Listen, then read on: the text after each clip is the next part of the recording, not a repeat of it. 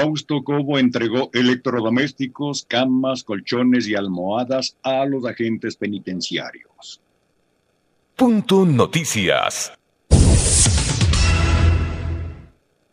El coronel Fausto Cobo, director general del Servicio Nacional de Atención Integral a Personas Adultas Privadas de la Libertad, entregó electrodomésticos, camas, colchones y almohadas, según el gobierno, para mejorar la habitabilidad de los agentes del Grupo Especial de Acción Penitenciaria. Fausto Cobo manifestó que esta entrega de los bienes a los agentes penitenciarios representa un acto simbólico del compromiso institucional para lograr las condiciones logísticas óptimas que ellos necesitan para el cumplimiento de su trabajo. Este acto se produjo mientras integrantes de la Asociación Nacional de Servidores Penitenciarios Activos del Ecuador acudió la mañana de este jueves a la Fiscalía de Pichincha para conocer los trámites que se deben hacer para interponer una denuncia para que se investigue el director del SNAI, Fausto Cobo, por el delito de odio. La denuncia que se pretende presentar llegaría por las expresiones que el funcionario del SNAI, Cobo, emitió durante una entrevista televisiva dada hace pocos días y en la que indicó que los guardias penitenciarios no sirven. En Pichincho Pina, la palabra tiene Alexis Moncay. Siete de la mañana con nueve minutos. Em, qué gran equipo de producción que tenemos acá en la mitad del mundo, don Félix Agos. Usted es un crack, un crack créanme, nos ha tenido preparado todo esto, con cafecito, con té de manzanilla, con agua, con todo aquí en la mitad del mundo. Excelente. Em, bueno, lo que no está tan bien es em, estas intervenciones de improvisaciones de las autoridades del gobierno, ¿no? Lo de Fausto Cobo, eh, eh, ayer, genial. Me imagino que entregando los colchoncitos y algún otro en ser por ahí, ¿no? Em, soluciona el problema que generó el día anterior cuando dijo que los guías penitenciarios no servían para maldita sea la cosa. Yo ayer eh, en el comentario mencionaba aquello de que los voceros del gobierno, las autoridades que ponen a hablar en los medios de comunicación, el gobierno deberían ser un poco más tinosos, un poco más responsables, porque son los que primero torpedean actividades del propio gobierno no necesita el gobierno que nadie hable mal de ellos si es que sus propios funcionarios salen a hacer este tipo de declaraciones que resultan muy responsables de incendiarias y terminan abriéndose frentes, ¿no? Ayer, por ejemplo, con los eh, guías penitenciarios, que obviamente se, sintieron ofendidos por las palabras del director del, Servicio de Atención a Personas Privadas de Libertad, el coronel Cobo, quien también está a cargo eh, de la Central de Inteligencia del Estado, del CIES, ¿no? Entonces tienen todo el derecho los guías penitenciarios, al haberse sentido ofendidos, a presentar una denuncia por odio, como lo anticipaban ayer. ¿Se soluciona esto entregando una refrigeradora, unos, unos colchones, una televisión? No, no se soluciona así. Eh, creo que eso puede resultar un incentivo, pero un incentivo mínimo cuando lo que se necesita es que los centros penitenciarios, las cárceles o los mal llamados centros de rehabilitación, Em, cuenten con un número adecuado de personal, de guías, para que puedan cuidar, para que puedan vigilar y para que puedan tomar el control de las cárceles.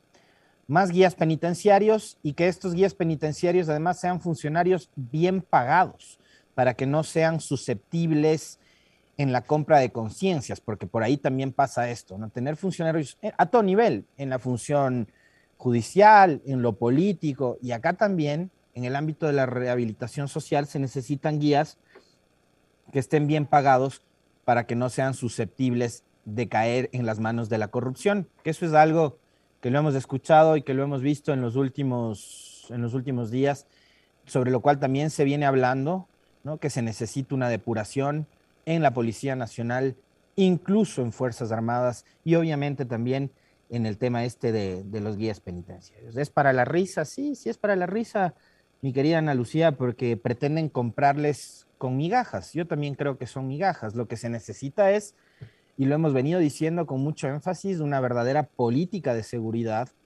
que le dé garantías no solo al sistema penitenciario, sino al país, de que mm, hay control, de que hay orden, de que el Estado está presente, de que hay recursos, de que hay personal, etcétera, etcétera.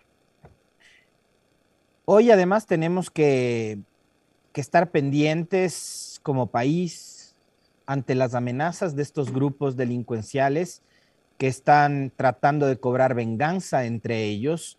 Y hemos visto cómo en las últimas horas, además, se ha confirmado el secuestro de una reina de belleza en la ciudad de Manta, que sería la hija de alias Fito, uno de los líderes de estas bandas, y que ya están empezando a meterse con las familias. Entonces, fíjense ustedes si estos señores, estas personas, estos tipos son capaces de mutilar privados de libertad, de asesinar privados de libertad, de quemarlos. Em, hoy tienen en sus manos, por objeto de esta venganza, por, por resultado de esta venganza, tienen en sus manos la vida de una chica que es hija de los líderes de estas bandas. Ustedes saquen conclusiones de lo que podría pasar o de las manos de en qué tipo de personas está esta, esta señorita en este momento. Eso es lo que hay que evitar, que estas organizaciones criminales, delincuenciales, a través del miedo, a través de este tipo de actividades ilícitas, insensibles e insensatas, traten de tomar control de este país porque nos están realmente asustando, porque nos están metiendo un miedo tremendo, porque además nos están demostrando de que el Estado no tiene control dentro de las cárceles, pero tampoco tiene, tampoco tiene control fuera de ellas. Están secuestrando, están asesinando, todos los días hay sicariato, todos los días hay robos, todos los días hay casos que realmente espeluznan en este país. Yo no quiero ser quien termine alarmando más todavía a quienes nos están viendo y escuchando. Pero basta con analizar lo que han sido las declaraciones en estas últimas horas del ministro de Defensa, el, general Luis Hernández, con respecto de lo que está haciendo la fuerza pública y el Estado central para tratar de tomar el control de los centros de rehabilitación social. Eso todavía no lo han conseguido, lo ha dicho el día de ayer el coronel, el general Hernández, perdón, en una entrevista de televisión. Escuchémoslo y nosotros juntos analicemos lo peligroso, lo grave, lo crítico de esta situación. Vamos, viernes y desde el viernes 12 de noviembre ha pasado una semana completa y la fuerza pública, militares, policías, guías penitenciarios, el Estado en su conjunto no ha podido tomar control de las cárceles. En este caso, de la penitenciaría del Guayas, que hoy por hoy es una de las cárceles más peligrosas, por lo menos del continente. Escuchémosle al ministro de Defensa. ¿Quién tiene el control de las cárceles? ¿Los reos o el Estado? Bueno, en este momento las Fuerzas Armadas están en el perímetro de la penitenciaría. Eh, el, el, control de la parte interior tienen todavía ciertas bandas porque ni siquiera son los... Entonces es un proceso que va a hacerse lentamente manera de ocasionar la mayor cantidad de, de, efecto en lo que significan que no haya muertes, que no haya temas que tengamos que después lamentarnos. Entonces, este momento lo que está haciendo las Fuerzas Armadas y la policía es controlando el borde aledaño a los, a los pabellones, pero al interior todavía no es el procedimiento que vamos a aplicar. ¿Están dialogando con los líderes de las bandas para poder ingresar a esta área precisamente que usted menciona, donde hay estas puertas a los que ustedes todavía no han podido pasar? No, no, eso no se, no se va a hacer con diálogo porque el Estado tiene que imponerse. Estamos viendo el momento en que ya sea adecuado, el momento en que ya estén suficientemente aislados. ¿Para hacer qué? Para justamente hacer eso, entrar a los pabellones y luego de eso realizar la limpieza de los pabellones, lo que se refiere a artículos como armas, como munición, como drogas que están dentro de ese. Inclusive hay que hacer un, una requisa de todo lo que existe.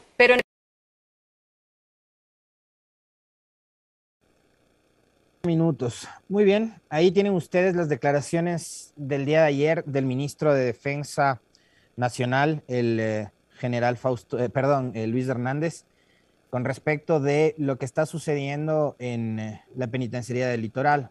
No hay control por parte del Estado. Y sí, en este momento hay una enorme preocupación porque no existen garantías de que lo que sucedió hace una semana, el viernes anterior, no se vuelva a repetir. El tema del diálogo con eh, los líderes de estas bandas criminales. ¿Qué tanto bien le puede hacer al país, qué tan fructífero puede ser, dependerá de cómo lo manejen y de si es que finalmente crean las autoridades que es prudente dialogar con este tipo de sujetos, ¿no? De personas. Yo coincido con el ministro de Defensa en que más allá del supuesto diálogo que se ha, plantado, se ha planteado para conseguir este tema de la pacificación, acá lo que tiene que haber es la intención absolutamente responsable y franca de parte del gobierno nacional de ser ellos, el gobierno, a través de toda la fuerza las instituciones con las que cuentan, que son, insisto una vez más, Fuerzas Armadas, Policía Nacional, guías penitenciarios, Ministerio de Gobierno, Ministerio de Defensa. Es el Estado quien tiene que tomar el control de las cárceles, porque de algo yo estoy absolutamente seguro, eh, y no queriendo alinearme con la tesis del gobierno, porque yo no me puedo alinear con, un gobierno que ha sido absolutamente irresponsable en el manejo de esta crisis.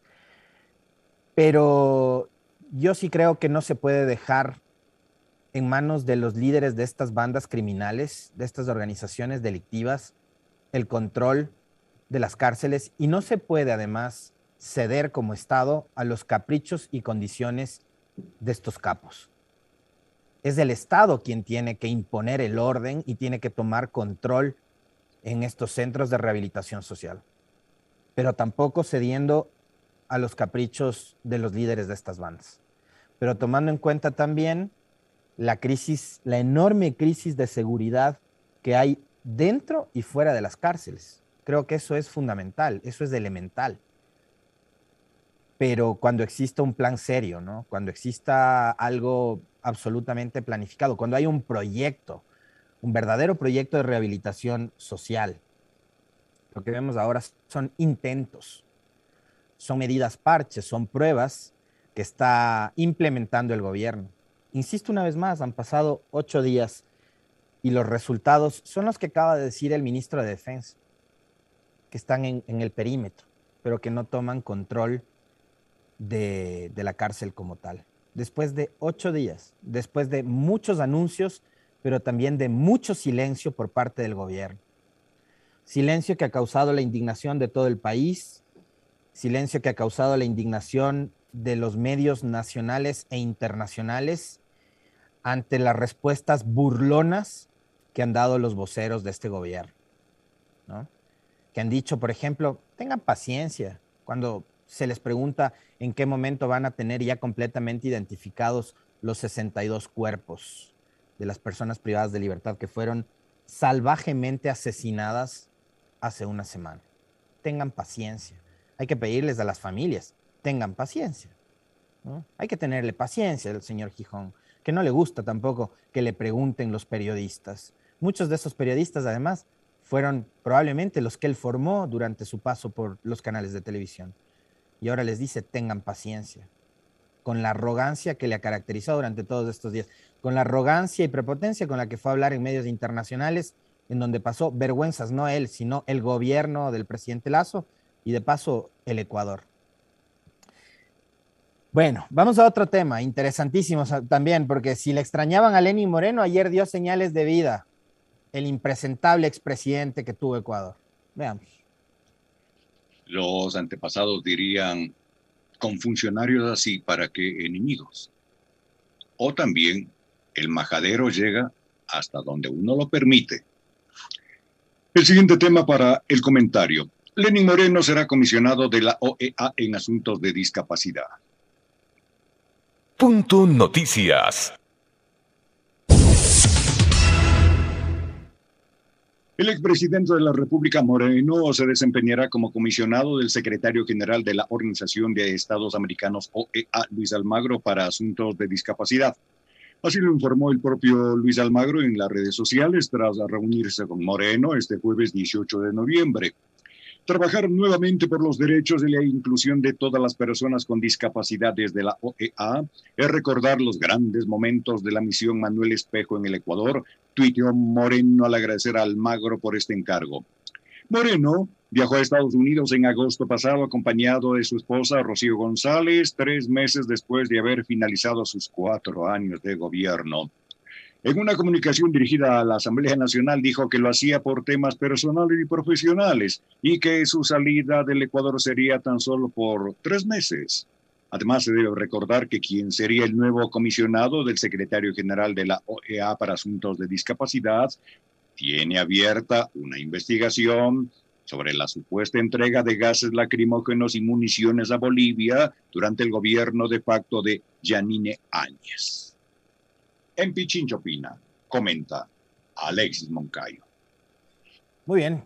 A nuestra querida Meli, productora a quien le damos la bienvenida, por cierto, porque regresó de sus merecidísimas vacaciones. Estuvo por las Islas Encantadas, la Meli. Imagino que si te hizo buen tiempo, eh, vendrás bronceada, ¿no? Así que le voy a pedir a la Meli que nos ponga la foto donde se ven al hambre y a la necesidad juntas, por favor. Van a ver ustedes ahí a estos dos personajes de, ingrata, de ingratísima recordación para el Ecuador, pero no solo para el Ecuador, sino para toda la región, porque hay que recordar siempre, ¿no? El papel nefasto, vergonzoso, em, para el olvido que cumplió este sujeto, Luis Almagro, en el golpe de Estado que hubo en Bolivia, que dio lugar a una dictadura sangrienta como fue la de la señora Janine Añez, que hoy está presa e investigada por matanzas. Allá también mataron a la gente con la represión policial y militar. Represión policial y militar que fue apoyada nada más y nada menos por el impresentable que está sentado junto al magro, que es Lenin Moreno que a través de su ministra de gobierno de ese entonces, hablo de entre octubre y noviembre del 2019, la señora María Paula Romo, mandó municiones, bombas, material para la policía de apoyo de Bolivia, ¿no? Así que ahí están sentados estos dos. Pero voy a trabajar, dijo Moreno en su Twitter. ¿Ustedes creen que Moreno trabaja el hombre? ¿Acá qué hizo? ¿Qué hizo Moreno acá? Cuatro años. Proceso de destrucción, de desmantelamiento del Estado. Fíjense que y voy a recordar una entrevista que tuvimos hasta hace poco, ¿no? Con el ministro de Transporte y Obras Públicas, el arquitecto Marcelo Cabrera. En este espacio de noticias, el ministro de Obras Públicas dijo que cuando asumió esta cartera de Estado en mayo del 2021, se encontró con un ministerio absolutamente en soletas. No habían dejado maquinar. Le digo, yo le preguntaba, ministro, ¿por qué no están haciendo mantenimiento en las vías del país? Y Cabrera dijo, pero ¿cómo hago mantenimiento si el gobierno de Lenín Moreno nos dejó sin maquinaria? Estoy empezando un proceso de compra y adquisición de maquinaria para poder arreglar las vías del país. ¿Ya? Entonces, durante el gobierno de Correa se quejaban, se burlaban de la famosa frase del tenemos carreteras. Bueno, ahora ya ni carreteras tenemos porque no les dan mantenimiento. ¿Por qué? Porque el gobierno del impresentable de Moreno dejó al Ecuador sin maquinaria. Y así sin un montón de cosas más. Hoy viniendo acá a la mitad del mundo, nomás pasaba por fuera de UNASUR y veía eh, cómo ese edificio está ahí inutilizado. ¿Gracias a quién? Al inútil de Moreno. ¿Apoyado por quién? Por personajes nefastos como el que está sentado a su lado, que es el señor Almagro, que es uno de los que también apoyó la desaparición y la eliminación de, eh, la, de la Unión de Naciones Sudamericanas, UNASUR. Y así podemos ir haciendo un recuento de todas las obras, de todos eh, los servicios, de, todas las cosas que se construyeron durante los últimos años, que en los cuatro años de gobierno de Moreno se dejaron abandonadas.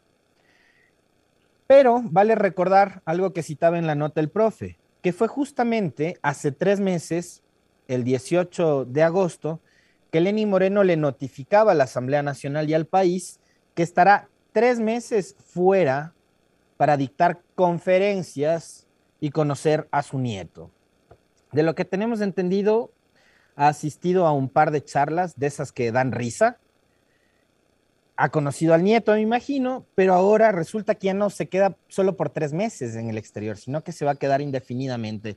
Porque claro, es uno de los becados de la extrema derecha del continente después de haber llevado adelante un proceso de descalabro del Ecuador, de desinstitucionalización, después de la traición al proyecto político que lo eligió, que por el que ganó las elecciones, pero yo sí quiero ratificar aquello, que la traición no fue únicamente a Correa, al correísmo, a la revolución ciudadana, la traición fue al país, porque el Ecuador se vio afectado con un gobierno absolutamente ineficiente, inoperante, incapaz como el que lideró Moreno, por efecto de la traición.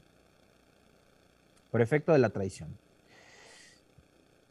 Hace tres meses, el señor Lenin Moreno decía en su carta dirigida a la presidenta de la Asamblea Nacional que informa que en el mes de agosto viaja a los Estados Unidos por motivos laborales y personales. Aunque no especifica, señala que brindará algunas conferencias por invitación del Instituto Interamericano para la Democracia y mantendrá reuniones en la Universidad de la Florida con miras a su vinculación con esta institución. Eso no sé si finalmente se concretó. Lo que sí vemos es que la OEA y el señor Almagro le ha dado trabajito a uno de sus principales aliados en su lucha por aniquilar a todo lo que sea progresismo y a todo lo que se llame, se asemeje o se parezca al socialismo del siglo XXI. Entonces, ahí tenían ustedes en esa foto juntos al hambre y a la necesidad.